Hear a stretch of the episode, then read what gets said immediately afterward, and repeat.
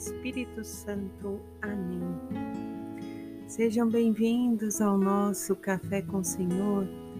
Estamos encerrando a nossa semana de meditações, sexta-feira, 5 de maio de 2023. Senhor, nós pedimos nesse dia da comunicação, dia da comunidade, pedimos os dons, talentos e virtudes que o Espírito Santo se revele em nós, que possamos, Senhor, ficar na Sua companhia e desde já, muito obrigada, Senhor, por ficar conosco. E nesse dia, como eu disse, é dia da comunicação, dia da comunidade. E nós continuamos nessa trajetória que Paulo está nos levando através de Atos dos Apóstolos, no capítulo 13, versículos do 26 ao 33. E Paulo está em comunidade. Paulo exorta o povo que está lá na sinagoga, dizendo que os habitantes de Jerusalém e os chefes não reconheceram a Jesus e o condenaram à morte e à morte de cruz. Mas Deus, em sua infinita bondade, o ressuscitou. E Paulo diz: ele ficou por dias entre os que o acompanhavam, desde a Galileia até Jerusalém.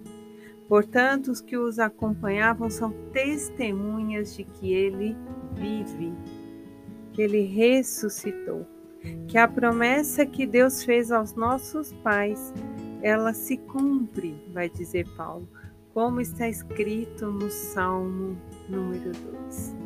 Tu és o meu filho e eu hoje te gerei. E a partir desta afirmação, e a partir da entrega de Jesus, nós também nos tornamos filhos amados de Deus.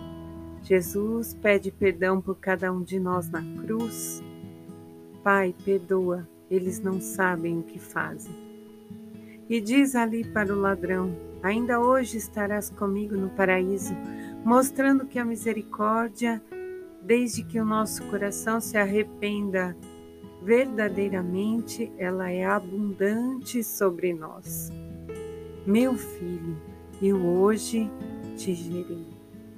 Somos gerados a partir da morte na cruz, mas principalmente a partir da ressurreição, porque ao meditarmos o Evangelho hoje de João, capítulo 14, versículos 1 ao 6, nós vamos ouvir a palavra que Jesus diz assim: Não perturbe o vosso coração.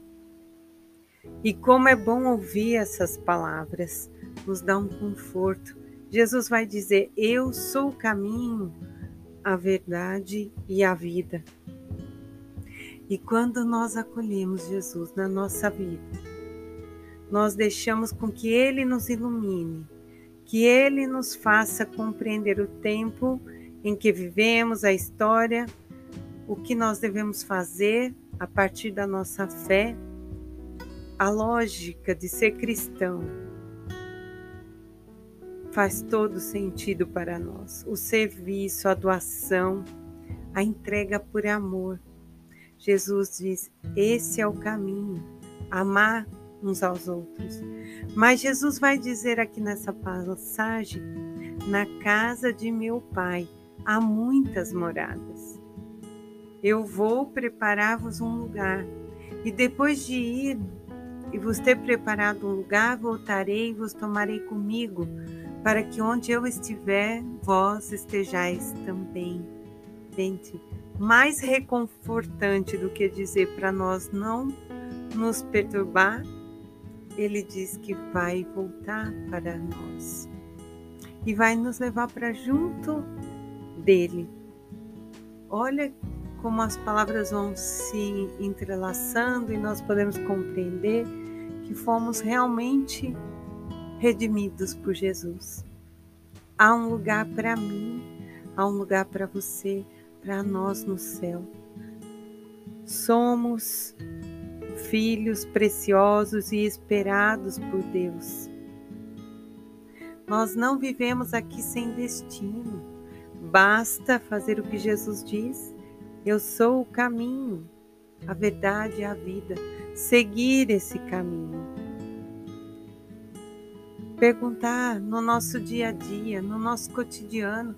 Ah, não tenho tempo de rezar o tempo todo, mas a sua vida, faça dela uma oração. Senhor, o que o Senhor faria nesse serviço? Essa pessoa está me tratando assim, como o Senhor agiria? É, o que o Senhor acha dessa minha escolha? Sabe, ter intimidade mesmo, conversar com Jesus, porque é um convite dele. Lá em Apocalipse vai dizer: o Senhor nos resgatou pelo sangue dele, todas as raças, todos os povos e nações. Fez de nós um reino só. Ele nos ama. Ele diz que na casa do Pai há muitas moradas. É só a nossa escolha, a nossa decisão em seguir o caminho.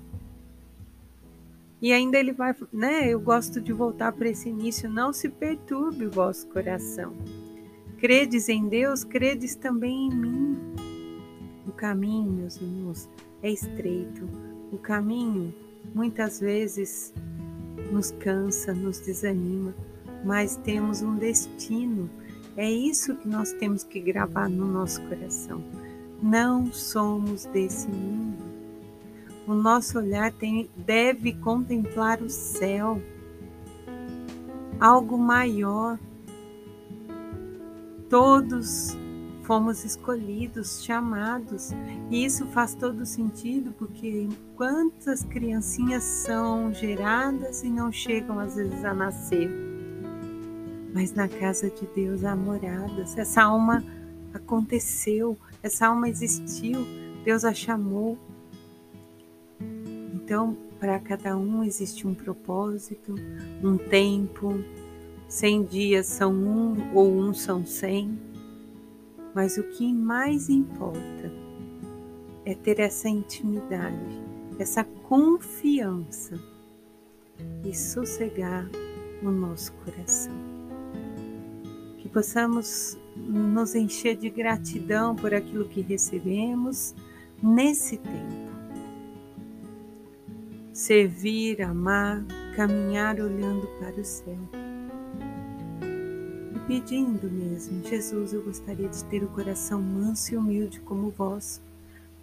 Me ensina, me ajuda nessa situação. E no silêncio ele vai responder. Em nome do Pai, do Filho do Espírito Santo. Amém.